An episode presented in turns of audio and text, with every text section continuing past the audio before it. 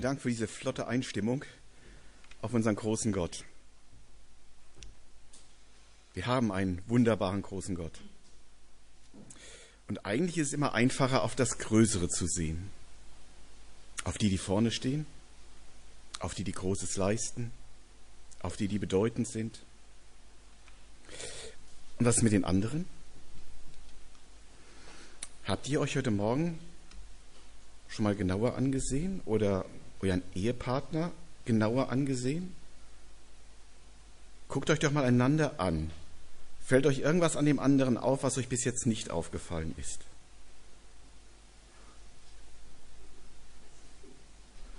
Schwierig, gell? So eine kleine Übung. Man sieht plötzlich Dinge ganz anders, Kleinigkeiten ganz anders. Im Predigtext heute in der Jahreslosung geht es um das genaue Hinsehen.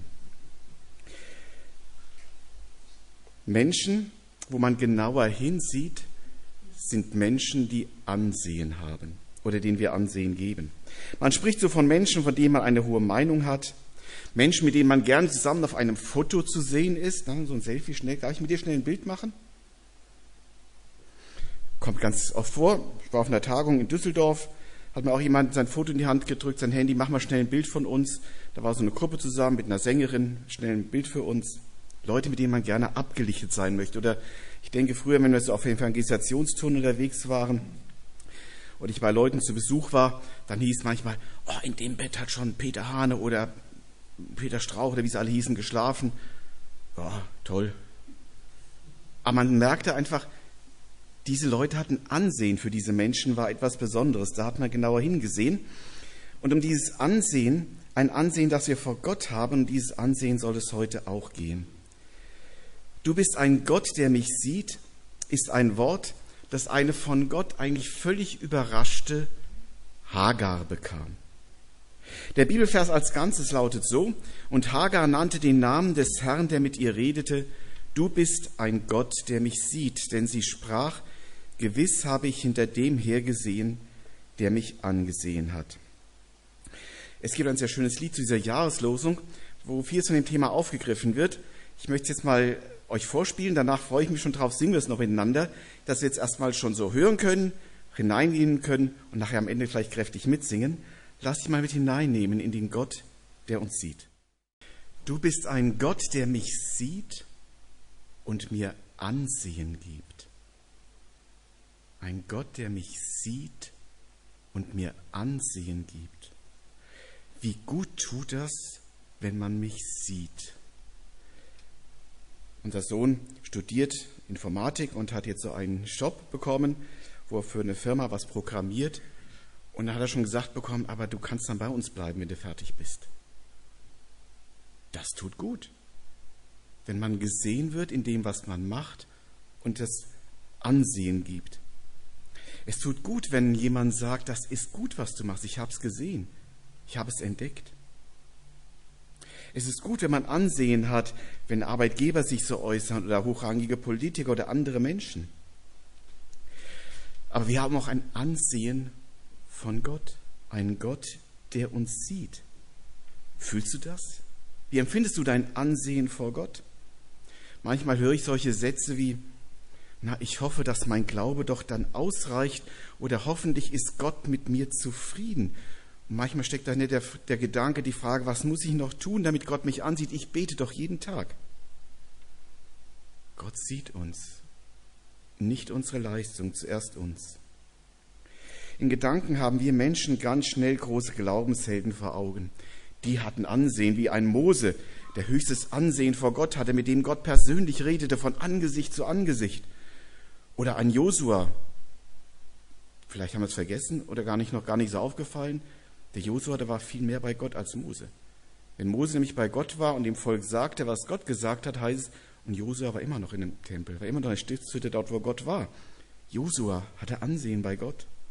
Abraham, der Vater des Glaubens, was hatte der für ein Ansehen, dass Gott mit zu ihm kommt, ihn besucht, ihm sagt, mit ihm darüber spricht, was er mit Sodom und Gomorra vorhat. Oder David, was hatte David ein Ansehen vor Gott, dass Gott ihm einen ewigen Königsthron versprochen hat? Das waren Vorbilder. Die hatten Ansehen bei Gott und die haben wir vielleicht auch schnell vor Augen, aber, aber wer um alles in der Welt ist diese Hagar? Hagar. Völlig unerwartet taucht hier eine Person auf, für die Ansehen wohl eher ein Fremdwort war. Sehen wir uns das doch einmal etwas näher an. Das war vorbei. Ein erster Gedanke, Gott sieht mich an in meinen Zwingen. Da haben wir Hagar und die Hagar war eine Magd. Wir wissen nicht viel von ihr. Was wir von ihr wissen, ist, dass sie die Magd von Abraham und Sarah war. Als Magd können wir uns leicht vorstellen, da hat man keinen großen Spielraum, etwas eigenständig zu entscheiden. Ist man vielleicht eher sowas wie der Depp vom Dienst, der alles machen muss, gut genug ist für jede Drecksarbeit. Dazu eine Frau in der damaligen Zeit völlig bedeutungslos. Ansehen, Fremdwort, undenkbar. Wie gut oder wie schlecht es Hagar bei Abraham normalerweise äh, ging, wissen wir nicht. Erfahren wir nicht aus der Bibel. Wir kennen nur eine Episode, da kommt Abraham nicht so gut bei weg. Aber es hat bei Abraham vielleicht auch damit zu tun, dass Abraham selbst in dem Moment in einer sehr angespannten Lage ist. Die vielleicht nicht repräsentativ für sein ganzes Leben ist, als in diesem Moment. Abraham ist in einer Glaubens- und Sinnkrise. Er hat ein großes Versprechen von Gott bekommen, viel mit Gott erlebt, aber irgendwie kommt Gott nicht in die Pötte. Ausnahmezustand bei Abraham. Und Abraham werden es gleich nochmal das näher sehen, Abraham reagiert nicht sehr geistlich. An dieser Stelle fragte ich mich, was Hagar hier mit dem Vater des Glaubens erlebt, ist gar nicht so vorbildlich. Aber es zeigt uns vielleicht auch, wie schnell wir, wie schnell ich, vielleicht ihr auch, im Ringe darum, gute Nachfolger Gottes zu sein, mal so richtig versagen können und schuldig an anderen werden. Jedenfalls ist mir Hagar da auch zu einem Trost geworden. Wir werden es sehen, weil Gott ausbügelt, was sein Bodenpersonal da angestellt hat. Also Hagar war alles andere als eine angesehene Person, aber dass Gott sie ansah, erlebt sie gerade hier so am Tiefpunkt ihres Lebens in ihrer größten Existenznot. Sie war an einem Punkt, wo es kein Rauskommen gab. Sie war im Zwang drin, eingezwängt, eng, mies, einfach alles schade, würden wir heute sagen. Und da erlebt Hagar in diesen Zwängen, dass Gott sie freundlich ansah. Wie siehst du dich gerade? Lebst du auch in welchen Zwangslagen, aus denen du nicht rauskommst? Ist deine Karriere, deine Lebensplanung so völlig anders verlaufen, als du es dir gewünscht hast? Oder ist dein Status, ob Ehe, Familie, Single, das, was du leben möchtest? Oder sind das auch irgendwie Zwänge, aus denen du einfach nicht rauskommst? Oder zwingt dich deine Gesundheit in ein Korsett, weil sie nicht mehr mitspielt, wie du es gerne hättest? Oder bekommst du die nötige Anerkennung, Wertschätzung oder nur Kritik und das Gefühl vermittelt, alles, was ich mache, reicht nicht? Und fragst du dich manchmal auch, wo bleibt da Gottes guter Weg mit mir? Sieht er mich überhaupt in meinen Zwängen, die mich kaputt machen? Das waren alles so Themen, wie der Hagar als Magd sich auch rumschlagen musste, eingesperrt in Zwängen, aus denen sie nicht herauskam und dazu musste sie auch ganz kräftig Unrecht erleiden. Es geht alles zwar ein bisschen einander über, aber es sind so die wichtigen Punkte. Gott sieht mich an im Erleiden von Unrecht. Was war das für ein Unrecht, das Hagar erleiden musste? Weil Abraham und Sarahs Glaube versagte, musste sie auch noch als Leihmutter herhalten, die Magd. Sie sollte das Kind kriegen, weil Sarah einfach nicht schwanger werden konnte. Gott hatte gesagt, Sarah soll schwanger werden, kam und kam und kam nicht. Also tat man das, tat Abraham das, was man damals so üblicherweise tat. Man tat das wirklich üblicherweise. Wenn kein Nachfolger aus der eigenen Ehe kam, dann wurde die Magd eben hergenommen, damit der Stammhalter gezeugt werden konnte. Das tat man so. Gott sah das anders. Abrahams Glaube war an dieser Stelle nicht sehr vertrauensvoll auf Gott. Er machte damit. Und so musste Hagar auch noch Leihmutter werden. Die Leihmutterschaft klappt, Hagar bekommt ein Kind, wird schwanger und nun hofft sie natürlich Anerkennung zu finden. Papa Abraham wird sich sicher über seinen Sohn freuen, logisch, aber nun, nun steht Abraham zwischen zwei Frauen. Und wer muss es ausbaden? Hagar. Wieder ist sie die Dumme. Und wer so viel einstecken muss, ständig Unrecht erleidet, der will, will und wird irgendwann auch mal austeilen, sobald sich Gelegenheit dazu ergibt. Und so geht es Hagar. Und Hagar wird auch noch schuldig, selbst schuldig. Und auch das gilt. Gott sieht mich an in meiner Schuld. Hagar hat sich als Mutter des Sohnes Abrahams sicher von Abraham mehr versprochen. Und jetzt lässt sie ihren Frust raus, sie schießt über das Ziel hinaus, sie stellt sich über Sarah, über Abrahams rechtmäßige Ehefrau.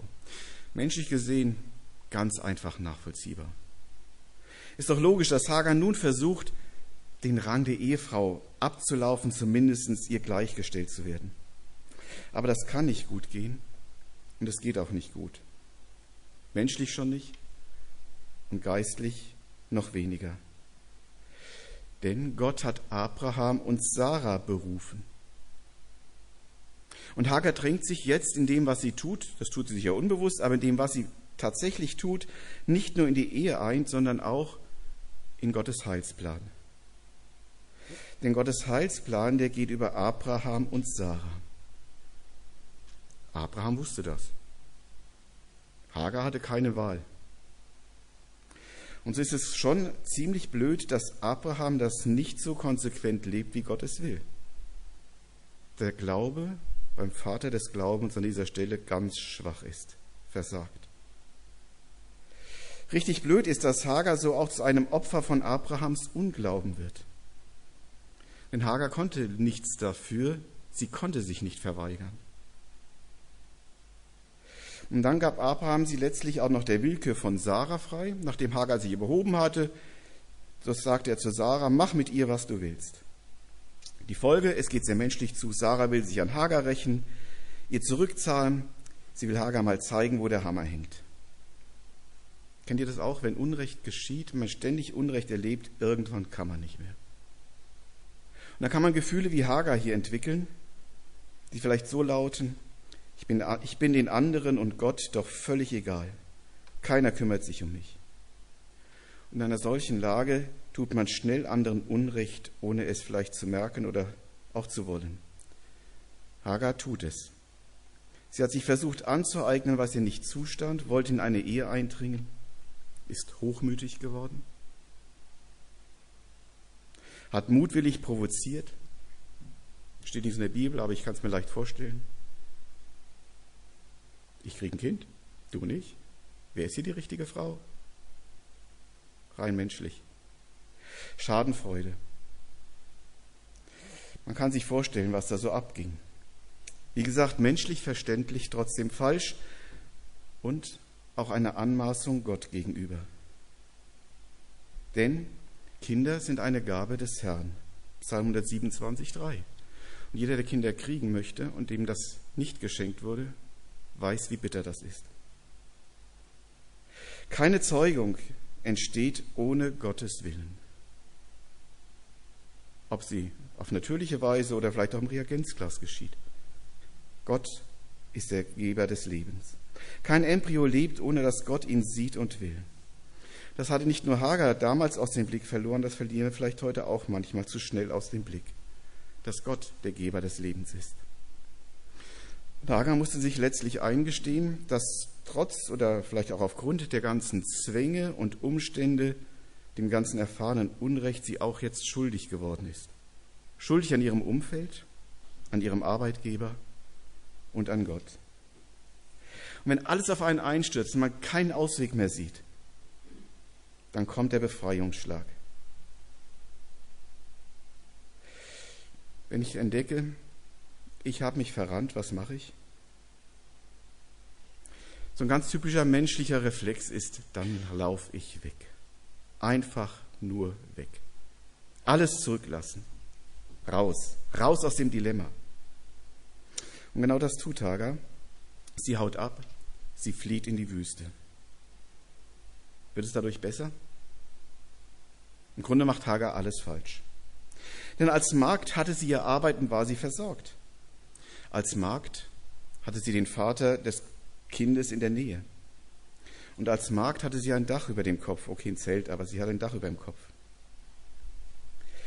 Aber in der Verzweiflung, in dem Wissen über mein Versagen, dem Ausgeliefertsein der Willkür von Sarah, Und in ganzen Umständen ist dieser typische menschliche Reflex auch bei Hagar abhauen.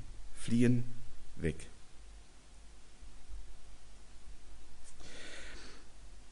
Diesem Impuls folgt sie. Und nun ist Hagar ganz allein. Hochschwanger auf sich allein gestellt. Einsam, buchstäblich in der Wüste, an einem Ort ohne jede Hoffnung, ohne jede Perspektive. Was sollte nur aus ihrem Kind werden? Wäre es nicht besser, wir wären beide tot? Vielleicht war sie lebensmüde. Was sollte sie jetzt vom Leben noch zu erwarten haben?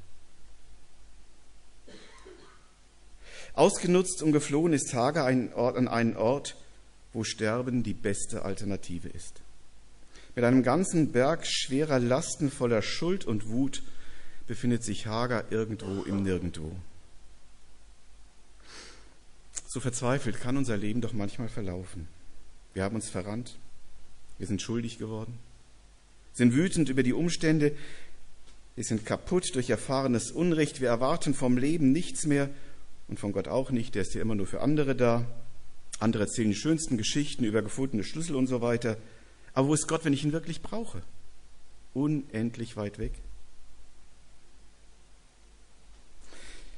Ich kann mir vorstellen, dass solche Gedanken in der Hager abgingen. Ich kenne sie jedenfalls manchmal auch, vielleicht ihr auch. Und ich glaube, es hängt damit zusammen, dass wir ganz vieles auf den ersten Blick nicht sehen. Ihr habt, ich hoffe, alle diese Karte bekommen. Ich dürfte sie nachher noch mitnehmen. Das ist meine Interpretation der Jahreslosung. Auf den ersten Blick habe ich ein Schloss gesehen, das ich fotografiert habe. Dann habe ich die Pflanzen davor gesehen. Das war eine größere Blüte die so richtig schön war vom Kontrast her. Und ich habe diese Blüte fotografiert. Und später am Computer, als ich dann die Bilder groß gesehen habe, habe ich gesehen, ey, da ist ja ein Regentropfen, in dem spiegelt sich das Schloss auf den zweiten und dritten Blick. Und als ich jetzt vor ein paar Wochen einem Kollegen diese Karte zeigte, dreht er die auch noch um und sagt, hast du das extra so gemacht? Der Weg zum Schloss ist ja direkt auf dem Regentropfen zu sehen. Hatte ich bis dahin auch noch nicht gesehen. Und für mich ist es ein Bild geworden, wir Menschen sehen vieles gar nicht auf den ersten Blick. Wir sehen das Große, wir sehen das, was vor Augen ist. Aber das Kleine, das Detail, ist Gott, der uns sieht und der manchmal so in so einem Regentropfen etwas Wunderschönes blitzen lässt.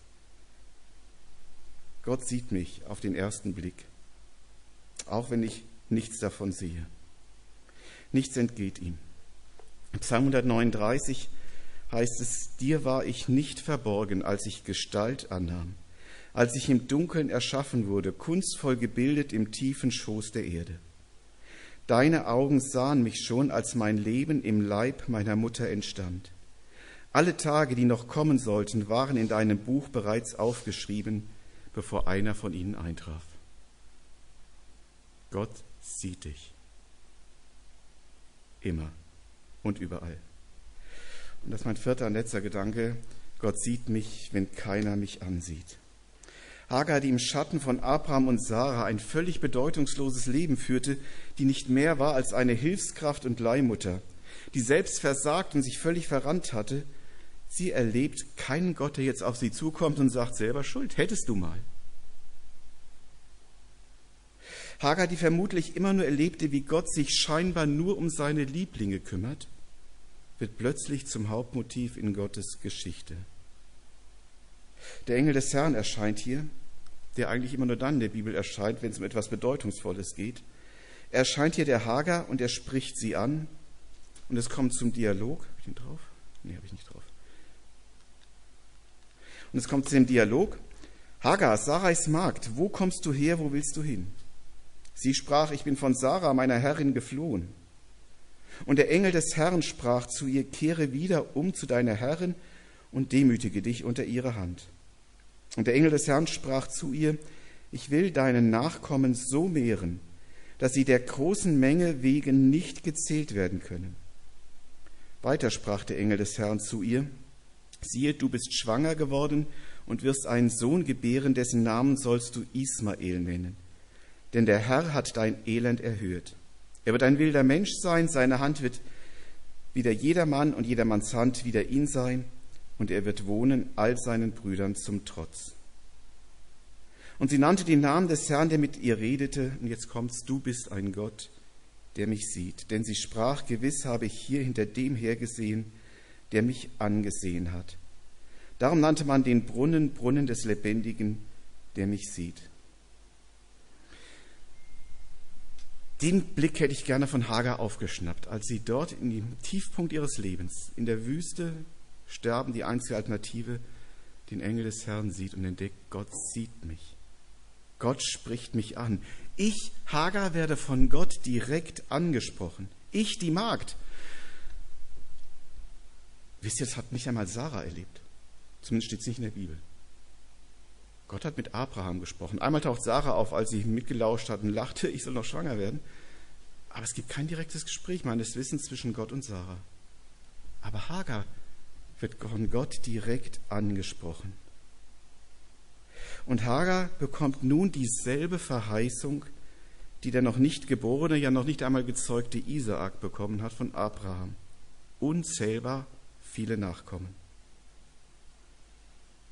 Und weiter erfährt Hagar aus erster Hand über die Zukunft, ihr Sohn wird ein Unruheherd sein für alle Juden.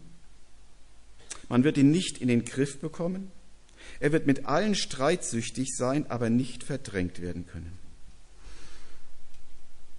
Das kennen wir bis heute, denn hier beginnt und hier liegt die Wurzel des Problems der Palästina-Konflikte zwischen Israel und Arabern bis heute. Und wir merken, auch hier schon ist ein zutiefst geistliches Problem, für das politisch deswegen kaum eine Lösung finden, gefunden werden kann. Aber für Hagar bedeutet das in diesem Moment doch das eine, ich bin Gott nicht weniger wert als Abraham und Sarah, als die vermeintlich Großen. Und auch mein Kind wird bedeutend sein und auch ich werde eine Mutter von Nationen. Ich bin eigentlich mit Sarah fast auf eine Stufe, der Weg der Verheißung nicht. Aber alles andere, was Gott Abraham versprochen hat, gilt jetzt auch für mein Kind.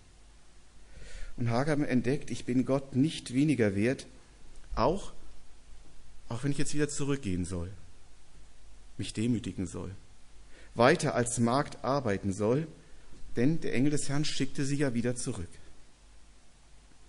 Wenn man das mal so weiterdenkt, kann ich mir sehr gut vorstellen, dass Gott Hagar auch noch gebraucht hat und gebrauchen wollte, für diese uralten Eltern Abraham und Sarah mit ihrem Isaak zurechtzukommen. Auch da wird eine Magd gebraucht, die hilft, die eingreift, die daran beteiligt ist. Für Hagar waren dadurch nicht die aktuellen Probleme gelöst. Aber Gott sah sie an, er veränderte ihre Lage nicht, aber er gab ihr eine Verheißung, ein Mut, ein Ansehen vor Gott. Und so soll Hagar sich in Demut unterordnen und damit Teil von Gottes Plan werden und somit auch letztlich eine Mitarbeiterin im Heilsplan sein, wo sie nicht die Hauptakteurin ist, aber doch gebraucht wird. Und so ging Hagar zurück, zurück auch in Gottes Heilsplan mit dem Wissen, egal wie mich die Menschen sehen, egal welche Rolle ich in dieser Welt spiele, Gott sieht mich an. Vor Gott habe ich Ansehen. Ich bin und bleibe Abrahams und Sarahs Magd aber ich habe einen Gott, der mich sieht, dem ich nicht egal bin. Und das finde ich so eine unglaublich ermutigende Botschaft, eine richtig gute Nachricht. Nicht nur für dieses Jahr, aber jetzt ganz besonders. Denn das gilt nicht nur Hagar, das gilt auch mir. Du bist ein Gott, der mich sieht, der mir Ansehen gibt. Wir wollen das jetzt miteinander singen und auch einander zusingen und uns selbst zusingen. Du bist ein Gott, der mich sieht. Ist das nicht eine schöne Zusage? Und so eine eingängige Melodie. Ich wünsche uns, dass wir das mitnehmen. Wir haben einen Gott, der uns sieht. Du hast Ansehen bei Gott. Vielleicht mutet, mutet er dir Dinge zu, die er anderen nicht zumutet, wie er Hagar das zugemutet hat. Aber Dinge, in denen du leben und ihm dienen kannst. Gott sieht dich an, auch wenn Menschen es nicht tun, wenn du Unrecht erleiden musst an dem Platz, an dem er dich gebrauchen will. Gott sieht dich an, wenn du schuldig geworden bist an Gott und Menschen. Er sieht dich trotzdem an. Und er sieht dich auch dann noch liebevoll an, wenn es kein anderer tut. Die Hagar hat keiner mehr angesehen. Gott sah sie an. Und weil Gott dich ansieht, hast du die Wahl, Ja zu sagen zu dem Weg mit ihm, wo er dich hingestellt hat, auch wenn es Demut oder was anderes lernen heißt. Weil er denen, die an ihm dranbleiben, Anteil an seinem Segen gibt. Was für ein Segen hat Hagar bekommen als Magd. Weil er Anteil an seiner Verheißung schenkt. Und Jesus haben wir diesen Anteil ja schon bekommen. Darum mein Tipp zur Jahreslosung. Nimm doch die Karte und leg sie in deiner Bibel zu Psalm 139 rein. Und lies diesen Psalm, diese Jahreslosung zusammen. Bete und lebe danach. Und entdecke, ich habe einen Gott, der mich sieht. Ich möchte beten.